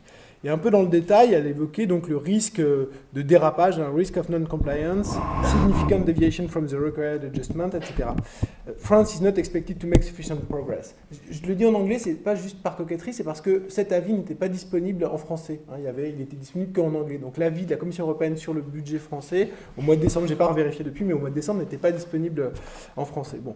Et donc ce qu'elle exigeait, donc il y avait quelque chose qui rentrait vraiment assez immédiatement hein, en confrontation, c'est-à-dire d'un côté demande de baisse des dépenses, et donc ce qu'on peut traduire du point de vue du mouvement euh, de fragilisation, euh, notamment du point de vue du service public, puis d'un autre côté, euh, augmentation, réduction du déficit, mais là c'était la question de la fiscalité, en particulier fiscalité injuste, puisque dans le même temps il se félicitait de... Enfin il n'y avait aucune remarque sur le CICE qui coûte quand même 0,9% du PIB, ni sur l'ISF, ni sur la flat tax, hein, au contraire était souligné comme des éléments favorables mis en œuvre par, par le gouvernement français. Donc il y a vraiment quelque chose qui matche presque mot à mot hein, entre les revendications des Gilets jaunes et finalement les recommandations, les avis émis par, euh, la Commission.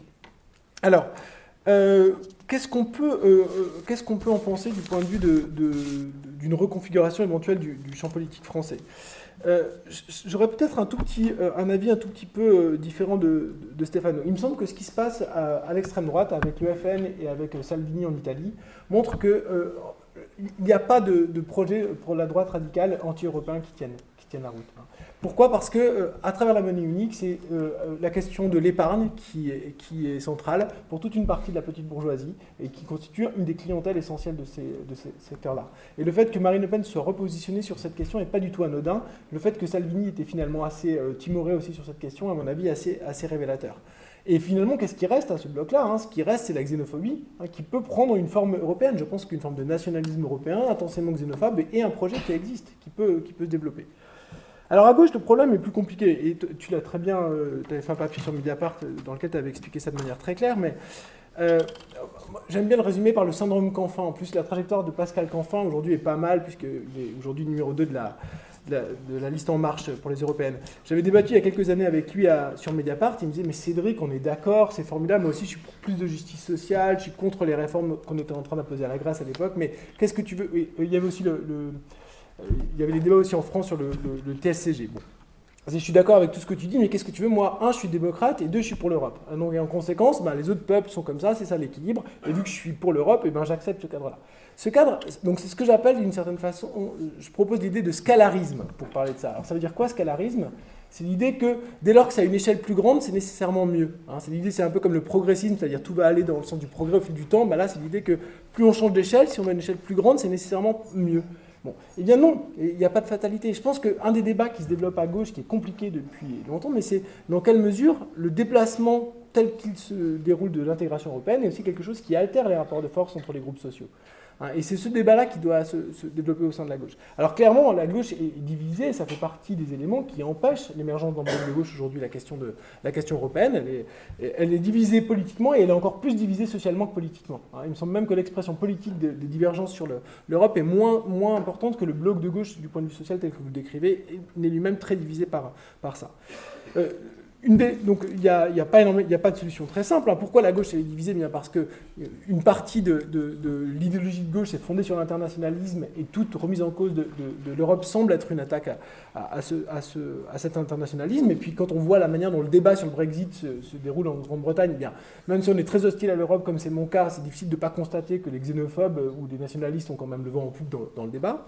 Et d'un autre côté, il y a l'analyse du cadre macroéconomique que l'on peut faire, qu'on a fait très nombreux et qui montrent bien qu'il y a une forme de verrouillage institutionnel, de nature néolibérale de l'Europe qui ne va pas changer comme ça. Hein. Donc entre ces deux, ces deux tensions, ce n'est pas, pas facile de travailler. Donc un des éléments qui est proposé par notamment des, des gens des mouvements, mouvements, sociaux en Allemagne, et moi j'ai repris, euh, c'est l'idée de désintégration sélective, réintégration sélective. C'est-à-dire de faire sauter les verrous qui empêchent une politique progressiste de, se mettre en œuvre, les questions euh, du, cadre, budgétaire, les questions de la monnaie unique, les questions de la libéralisation et du marché intérieur, et d'un autre côté avoir des éléments d'intégration autour des politiques industrielles, des politiques d'éducation, des politiques d'innovation. Voilà. Pour l'instant, c'est un peu autour de ça qu'il me semble pourrait y avoir un espace de reconstruction d'un bloc de gauche, mais c'est extrêmement sur la question européenne, mais je pense que c'est on en est très loin. Euh, voilà, alors si, si on parle de on parle des perspectives politiques et de liens avec euh, la construction européenne. Euh, il y a des choses. Alors, la, question européenne est à l'origine de la fracture du bloc de gauche et est à l'origine aussi, pour partie, de, la difficulté du bloc de droite. Sauf, sauf que les difficultés que pose l'unification européenne, ce ne sont pas du tout du même ordre pour la gauche et pour la droite.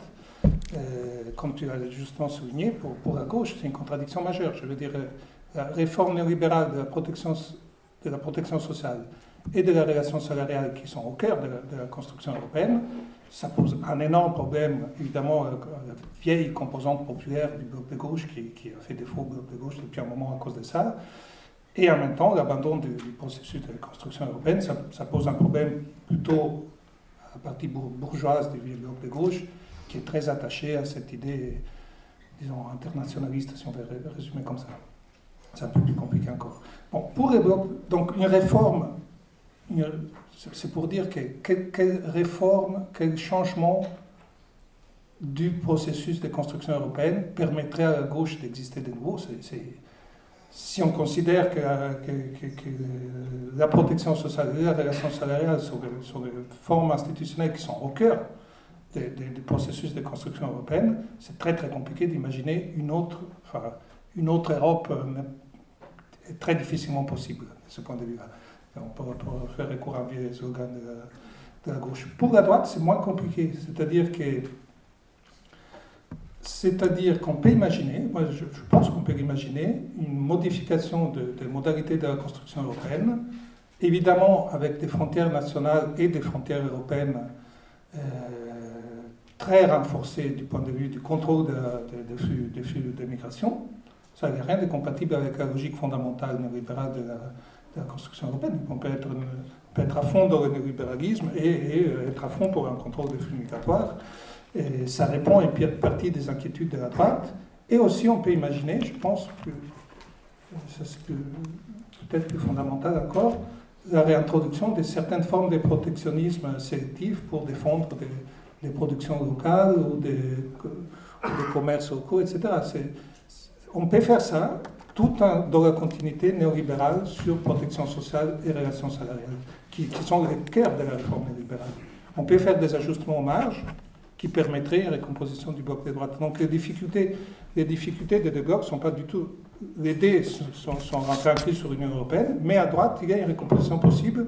Une autre Europe est possible du point de vue de la droite, je pense. C'est très difficile à concevoir du point de vue de la gauche.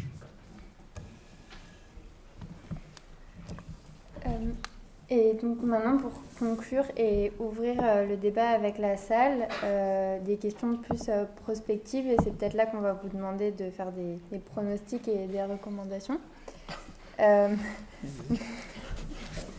Cédric Durand, dans un article de 2016, vous aviez évoqué la possibilité d'un autoritarisme croissant des États pour contenir l'intensification des frustrations économiques liées à ce que vous appelez euh, l'hypothèse de la stagnation séculaire. Est-ce que, euh, selon vous, on peut euh, faire l'hypothèse d'un néolibéralisme autoritaire comme gestion de la crise du capitalisme qui serait du coup susceptible d'empirer Peut-on imaginer un bloc bourgeois élargi de Macron à Le Pen? Et enfin, quelles sont vos préconisations pour la gauche en vue de la prochaine crise financière? Ah, Il y a plusieurs choses. La troisième, c'est toi.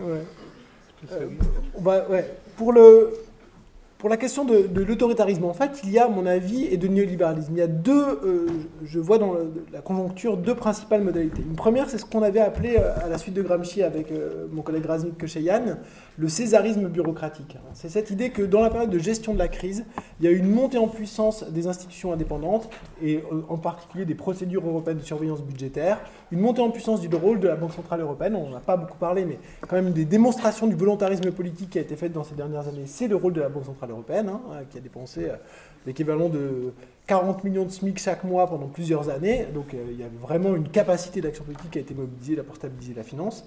Et donc ça, c'est une forme d'autoritarisme qui est en fait une forme de débossession de la démocratie, de, mise à distance des canaux d'influence des classes populaires sur la décision politique, de dessaisissement du politique. Et donc il y a toute une série de modalités. Le rôle de la Cour des comptes en est une. Enfin, on pourrait, on pourrait égrener ça. Et puis il y a une deuxième modalité, qui est une modalité euh, plus, directement autoritaire. Hein. Vous vous souvenez que De Gaulle, lorsqu'il a installé la, Constitution, il a dit Vous ne pensez pas quand même qu'à 67 ans, je vais commencer une carrière de dictateur Il ne faut pas oublier que Macron a à peine plus de 40 ans, donc euh, les perspectives sont, un peu différentes. Et donc ce qu'on voit, arriver aujourd'hui, je pense que euh, le pouvoir macronien est un pouvoir qui est faible, qui est minoritaire socialement de manière très claire, qui est fragilisé euh, par une contestation et il va, il est en train de jouer la carte de la répression, la carte de la restriction euh, des, libertés démocratiques. Je pense que c'est quelque chose qui existe déjà, qui est déjà à l'œuvre aujourd'hui et qui évidemment n'est pas isolé. Hein. Certains ont été surpris, mais par exemple les rapports que peut avoir Trump avec Macron. Euh, avec Macron, mais je pensais aussi Orban et Macron qui ont pu s'allier sur telle ou telle question dans le niveau européen, ne sont pas complètement aberrantes. Hein. L'idée qu'il y a un, potentiel autoritaire dans ce pouvoir-là lié à sa crise est quelque chose qui existe institutionnellement. Euh, alors, Bruno, il a évoqué l'hypothèse de la bolsonarisation du bloc bourgeois. Hein, donc je vais peut-être te laisser répondre là-dessus, mais il y a cette idée aussi que ce déplacement autoritaire euh, de Macron est aussi quelque chose qui reconfigure un peu la question du bloc bourgeois, parce que ça devient plus un bloc des droites. Hein. C'est un nouveau genre de bloc des droites. Et donc, du coup, ça remet un petit peu en, cause l'hypothèse sur laquelle vous travaillez jusque-là. La finance, on verra peut-être. Oui, je, suis d'accord sur ce que tu viens de dire. Donc, on a, on a cette situation-là. Donc, on a un bloc, comme je l'ai rappelé euh, tout au début euh, de cette séance, on a un bloc minoritaire par constitution minoritaire. On a un bloc par constitution porteur des réformes profondes du capitalisme français et donc porteur des conflits. Un bloc minoritaire qui va développer des conflits par programme.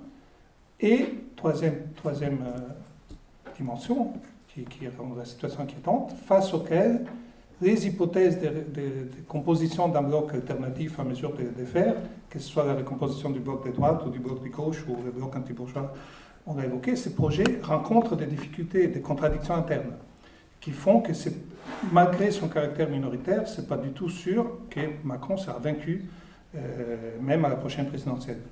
Et donc cette, configuration-là, pouvoir minoritaire, porteur d'une ambition réformatrice et donc conflictuelle très forte, sans un adversaire en mesure de, de faire en face, c'est un tout d'une configuration dangereuse pour les équipes démocratiques, je veux dire, parce qu'un pouvoir qui est destiné à se prolonger, mais confronté à, une opposition sociale majoritaire, et qui ouvre malgré ça un conflit derrière l'autre.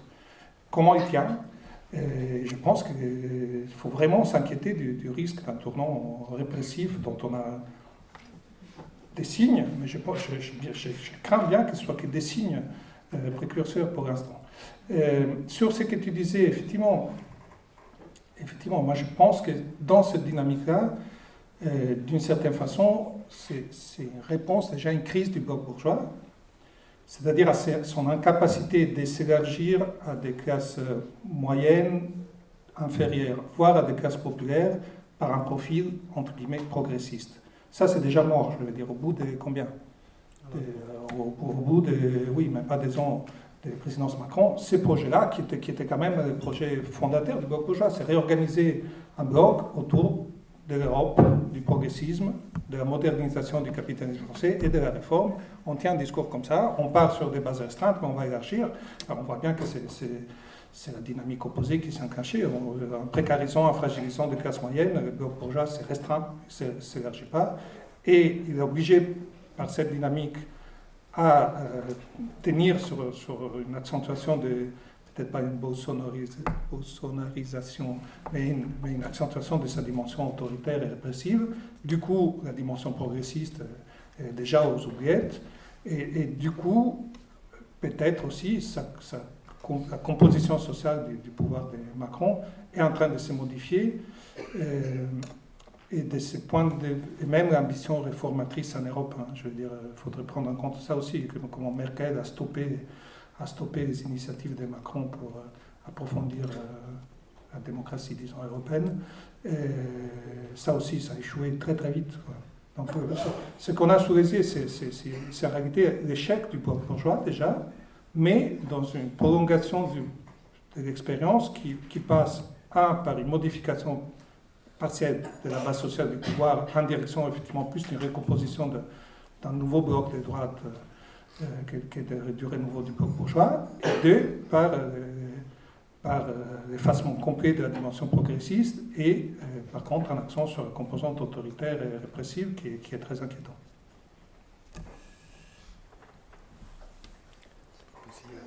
À la finance Bon, je veux bien, alors sur la finance, c'est un peu décalé, mais puisque la question est posée. Les préconisations pour la gauche en vue de la prochaine crise financière. Alors, il y a beaucoup de choses à dire. Euh, la première chose à dire, c'est quand et s'il y aura une prochaine crise financière. donc, quand, je ne veux, pas le dire, mais effectivement, le fait que cette question reste à l'ordre du jour me semble assez, enfin, très largement partagé. il y a une série d'indicateurs qui montrent le, l'ampleur prise depuis la crise par, euh, par euh, bah, l'endettement à différents niveaux. Bon. Je ne vais, pas développer énormément. Moi, ce que je voudrais peut-être développer, c'est ce que j'avais essayé de raconter dans mon livre sur le capital fictif, c'est-à-dire qu'est-ce qui est en jeu dans la finance. Et ce qui est en jeu dans la finance, c'est en fait l'idée de préempter préalablement hein, la répartition des richesses, des richesses qui ne sont pas encore là. Et ça a un lien avec ce qui se passe euh, dans, le, cadre du mouvement des Gilets jaunes. Ça a un lien en particulier avec les politiques de dépossession. C'est-à-dire que dès lors que le, niveau de croissance économique n'est pas suffisant pour générer suffisamment de profitabilité, eh bien, il doit y avoir des interventions politiques pour venir soutenir cette profitabilité. Ces interventions politiques, elles peuvent être au niveau de la fiscalité, elles peuvent être au niveau réglementaire, elles peuvent être au niveau de l'action des banques centrales, mais il y a quelque chose qui est un jeu politique qui vient soutenir la profitabilité. Donc, euh, donc il, y a cette, connexion-là. Donc d'une certaine façon, euh, James Crotty, c'est un, économiste aussi euh, marxo-post-keynésien qui avait euh, résumé très bien dans une conclusion d'un numéro spécial de 2009 du Cambridge Journal of Economics sur la crise financière. Il a dit en gros l'enjeu, hein, après deux décennies de libéralisation euh, de la finance, est de réduire la taille de la finance. Hein. il faut la diminuer. Bon, on peut le dire de manière un peu plus politique, il faudrait la faire mourir d'ennui. Hein, ce serait un peu ça l'objectif. Alors, de quelle façon on pourrait le faire sans, sans, vouloir être trop long, mais peut-être juste indiquer trois trois, trois directions qui me semblent intéressantes. La première chose, hein, et là on peut penser ça avec Orléans, hein, c'est la question de la liquidité. La liquidité, c'est ça le pouvoir de la finance. Hein. Le pouvoir de la finance, c'est sa possibilité de choisir entre différentes classes d'actifs, différentes entreprises, différents pays, du niveau de rentabilité. Et faire en sorte de voter en circulant pour que son programme soit, soit ses exigences soient, soient, mises en œuvre. Donc réduire la liquidité, c'est un premier moyen de reprendre de l'espace, de regagner la souveraineté temporelle, si vous voulez. Encore, c'est Bob Jessop qui utilise cette idée. La souveraineté, on pense souvent au XXe siècle, et on a raison, c'est en partie, c'est une question d'espace, mais c'est aussi une question de temps, hein, capacité de, gérer dans le temps, de prendre des décisions politiques en ayant une forme de contrôle tout le temps. Eh bien, la liquidité de la finance, elle interdit cette souveraineté, euh, cette souveraineté euh, sur le temps.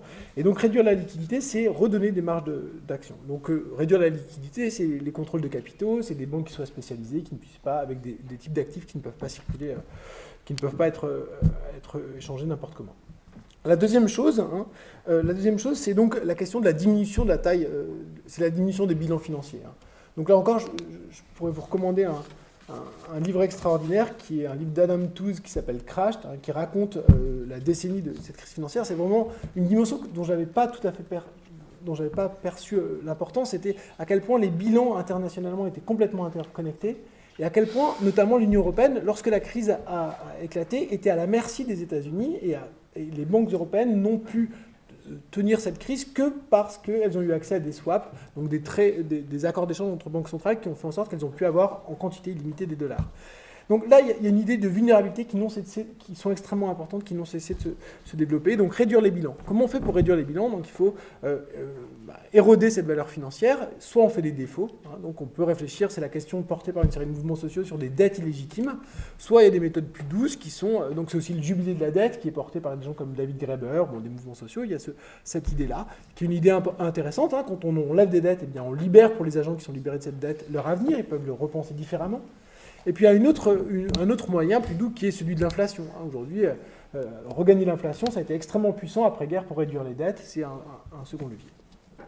Bon, et puis la troisième chose, hein, alors ça concerne en partie la France, ça concerne encore plus les pays anglo-saxons, c'est faire en sorte que reprendre, resocialiser des fonctions prises aujourd'hui euh, par la finance. Par exemple, autour des, débats sur les frais d'inscription qui ont lieu aujourd'hui en, France. L'enjeu de frais d'inscription, un des enjeux des frais d'inscription, c'est lorsqu'ils deviennent élevés, les étudiants doivent davantage s'endetter.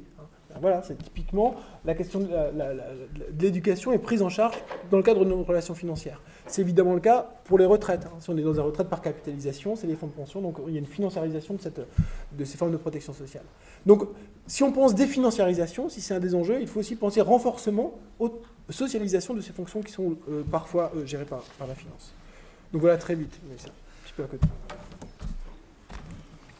Bah, merci beaucoup. Donc maintenant, euh, on, va, vous laisser euh, poser vos questions et en essayant de favoriser des prises de parole euh, paritaires. on va prendre quatre questions à chaque fois.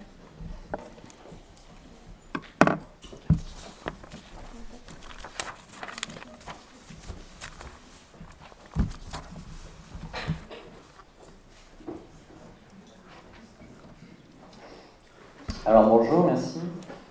Ça reste pas trop long. Euh, bon alors, euh, moi il y a une, chose euh, que j'ai pas très bien comprise, monsieur de Palombrani.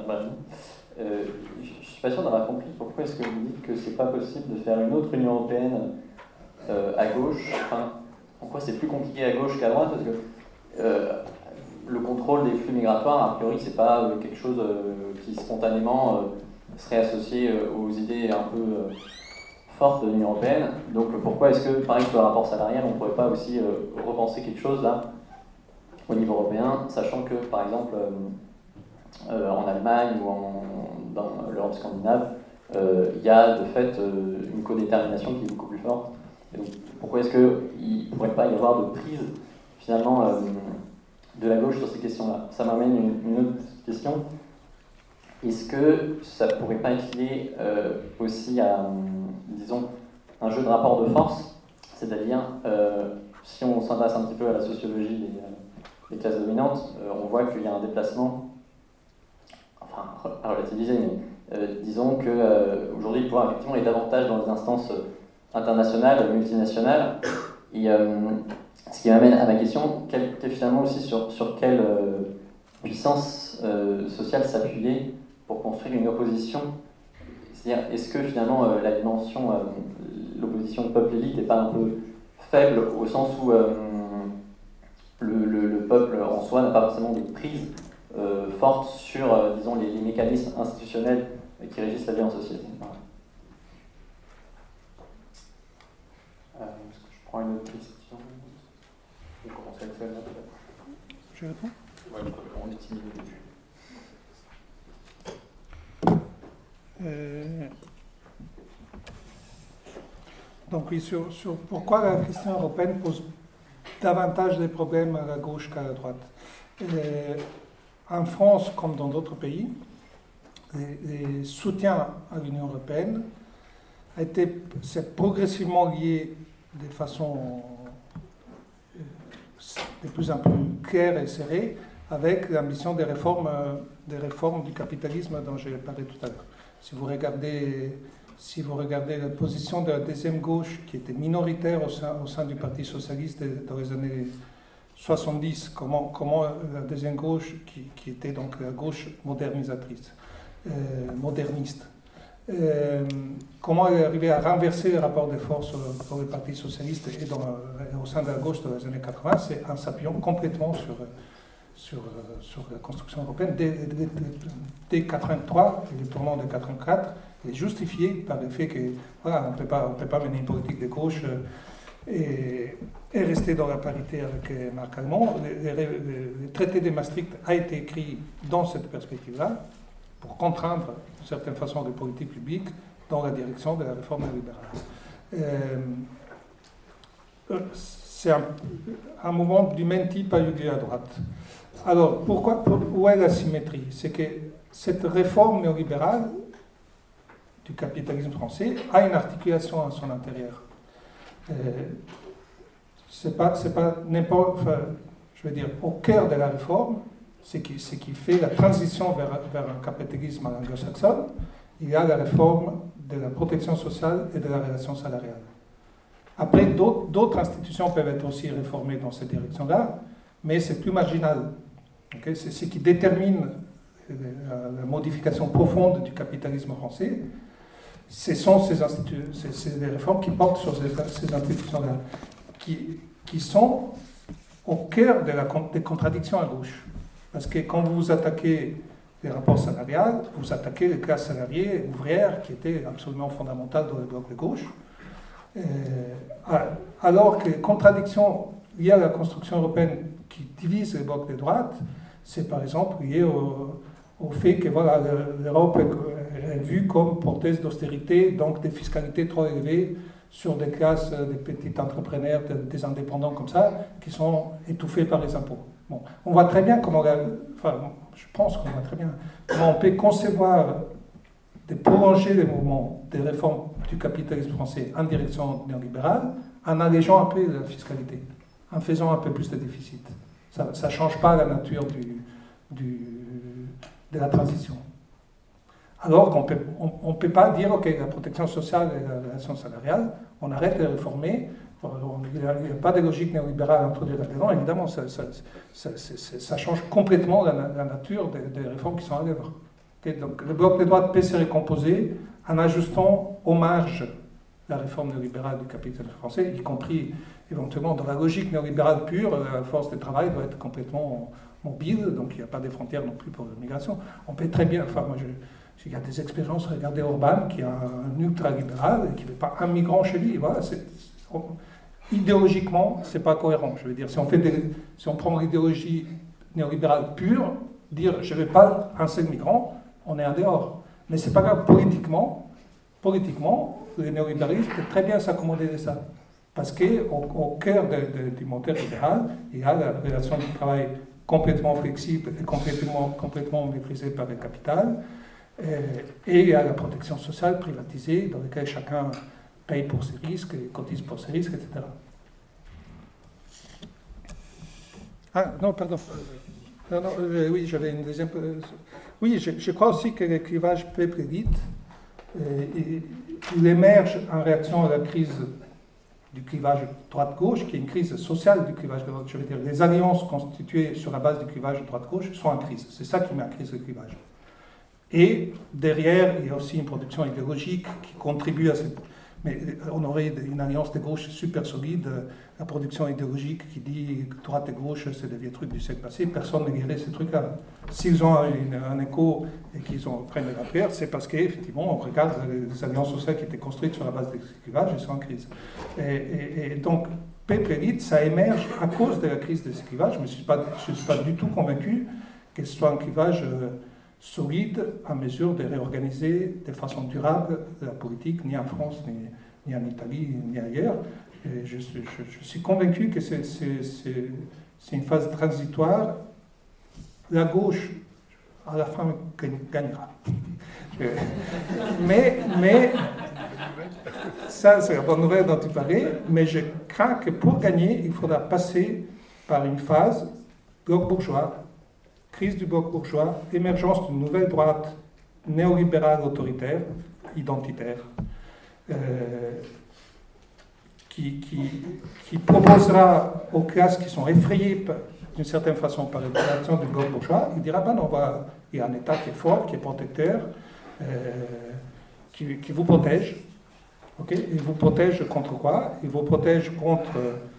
Euh, la perte d'identité, il vous protège contre euh, les changements, les remplacements de la population par les migrants, il vous protège contre les minorités qui réclament trop fort des droits, qui déstabilisent les majorités, etc.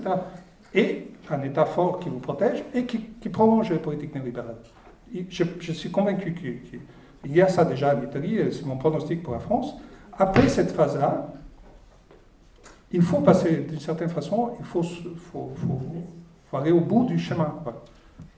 Et, si vous regardez ce qui se passe euh, aux États-Unis autour de la candidature Sanders, déjà la dernière présidentielle, et la nouvelle candidature aujourd'hui, et d'autres, d'autres, il n'y a pas que Sanders, et ce qui se passe au Royaume-Uni avec euh, Corbyn, eh bien, où est-ce que la gauche se redresse? C'est dans les pays dans lesquels la réforme libérale a été menée en premier et le plus fort. Et donc, d'une certaine façon, ils sont au bout du cycle et c'est pour ça que je dis à après il y aura d'autres cycles. Mais, je ne pense pas que la gauche soit morte. Je pense que pour réémerger, il faut que les classes populaires sentent dans la douleur que, la protection offerte par cette droite, identitaire qui émerge, c'est une protection fictive et que la vraie protection, c'est celle contre les politiques qui affaiblissent euh, les, travailleurs dans les rapports avec le capital. Peut-être juste brièvement sur votre première question sur la symétrie entre euh, bloc de droite et bloc de gauche au niveau européen. quelque chose qui me semble vraiment important, euh, c'est la manière dont on peut comprendre la logique asymétrique de l'intégration européenne. Et là, je voudrais évoquer euh, deux auteurs qui, sont importants. Le premier, c'est Hayek, Friedrich Hayek. Il avait argumenté en faveur du fédéralisme et disait la chose suivante. Dès lors qu'on est d'accord sur le respect de la concurrence et la protection des droits de propriété privée, eh bien on est, c'est une forme, et qu'on se fédéralise, eh bien c'est une sorte de vaccin pour contre le socialisme. Et pourquoi disait-il ça? Ben, Pour deux raisons. Parce que au niveau local, si vous menez en, des, mesures qui sont euh, favorables aux salariés, davantage de protection sociale, vous allez perdre en compétitivité, et donc vous allez être discipliné par le marché, vous ne pourrez pas le faire euh, advenir. Mais au niveau central, les différents pays vont ne pas avoir, vont pas bénéficier de la même manière de politique spécifique, sectorielle.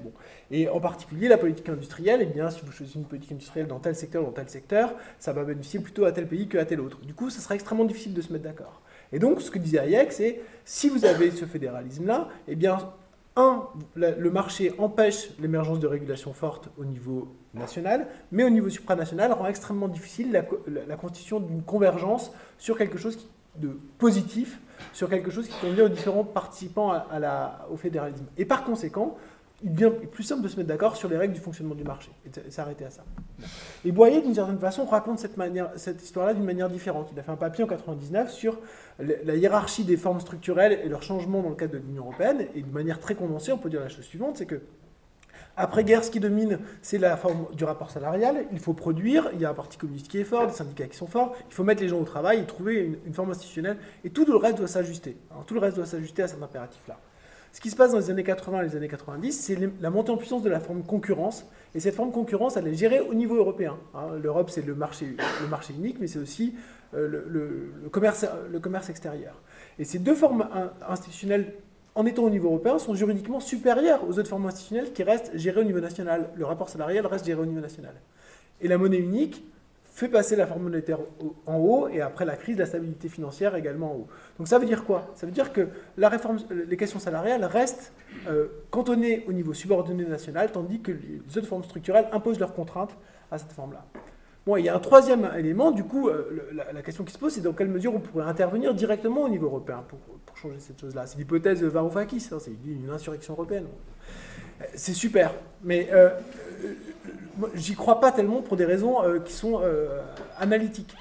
La, première, c'est la discordance des rythmes économiques. On avait fait un papier avec Stockhammer où on montre comment, dans les années qui ont conduit à la crise, il y a une expérience qui est l'expérience d'une grande défaite du mouvement ouvrier allemand, où on voit se défaire toute une série de protections, et en particulier les accords collectifs au niveau des branches, tandis que dans la périphérie européenne, il y a une forme de rattrapage social qui a lieu avec nourri par l'endettement, mais avec une augmentation dans certains cas des dépenses publiques, dans d'autres cas un dynamisme très fort autour d'une bulle immobilière du, secteur des, biens non échangeables qui crée de l'emploi, qui crée des augmentations de salaire. Bref, il y a une forme de rattrapage. Donc c'est des expériences qui sont complètement différentes. Vous passez après la crise, c'est l'inverse. Hein. Il y a une forme de rattrapage salarial en Allemagne, alors que c'est une, défaite terrible pour les salariés. Euh, Faire avec des rythmes aussi désarticulés, une subjectivité politique qui permette d'intervenir de manière centrale, c'est extrêmement difficile. Et euh, il y a des plans pour ça. Par exemple, les gens de l'OFCE, Rago et d'autres, ils travaillent sur l'idée d'une assurance chômage européenne. C'est assez malin parce que c'est un des rares moyens d'avoir une forme de solidarité qui ne soit pas inscrite dans le temps sous forme d'union de transfert. Donc ils travaillent beaucoup à ça, mais le fait que ça n'émerge pas euh, montre, révèle à mon avis la conscience d'une partie des acteurs au niveau européen qu'il ne faut pas que la question salariale soit saisie au niveau européen. Parce que si elle est saisie au niveau européen, là il se passe d'autres choses. Euh, c'est-à-dire que ça devient un lieu de conflit, les syndicats peuvent s'organiser à ce niveau-là en ayant quelque chose à faire, etc. Et ces différents éléments dénotent, à mon avis, une forme de nature hein, euh, de classe de l'Union européenne qui n'est pas la même que celle des États nationaux. Hein. Euh, toutes ces structures sont des structures étatiques ou para-étatiques capitalistes, mais pas avec les mêmes composants. Il n'y a pas la main gauche de l'État, si vous voulez, comme Bourdieu il parlait de la main gauche de l'État pour parler de l'État, l'État social, l'éducation et les services publics qui, existe au niveau national. Il n'y a pas de main gauche de l'État au niveau européen.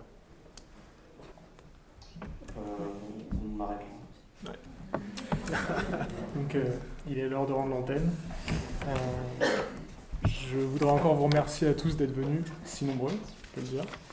Euh, merci à nos invités de nous avoir offert un débat de haut de volée.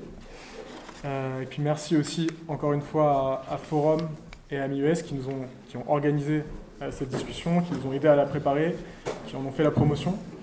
alors, deux petites choses encore avant, de vous quitter. Il va y avoir d'autres événements, en tout cas un autre événement a priori, qui est dans les tuyaux. C'est ce qui se dit, euh, qui va être organisé par l'AMIUS et Forum dans les prochains mois, le, les deux prochains mois. Euh, on ne va pas révéler le nom des invités, mais euh, ce sont des grosses pointures. C'est pourrait qu'on fasse de l'ombre à l'octogone de Bouba je ne sais pas si ça tombera en même temps, mais. et puis par ailleurs, la soirée se prolonge pour ceux qui veulent, pas très loin, dans un bar. Donc on a essayé de trouver un bar pas trop cher dans le quartier, c'était pas facile. Bon, en tout cas, il est pas très loin. Euh, il est à 200 mètres. C'est le Fleur Bleu, rue Fleurus. donc vous sortez, c'est première droite, dans une petite rue. Euh, pour ceux qui veulent poursuivre la soirée, pour parler de Gilets jaunes ou d'autres.